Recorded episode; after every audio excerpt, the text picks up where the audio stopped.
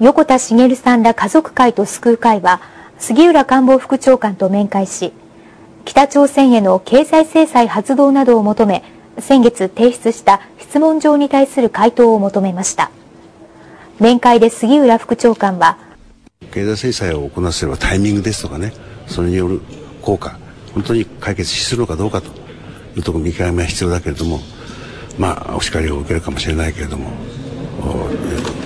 れまではタイミングとしてはね、えー、まだ熟してないというふうに思っていたんだというふうには正直申し上げましたけどね。あの経済制裁はあくまでもあの救出の手段であって、えこれがあのあの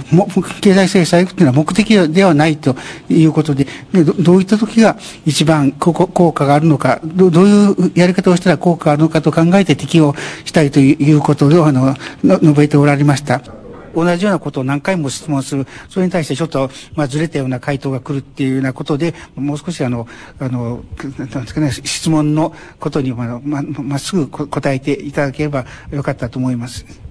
これ何回あっても、何時間かけても、あの、話し合いにはならないっていう気がします。その場は逃げるという感じが非常非常にあって、えー、まあ雰囲気としては非常に、えー、なんていうか、寒いっていう感じがしましたね。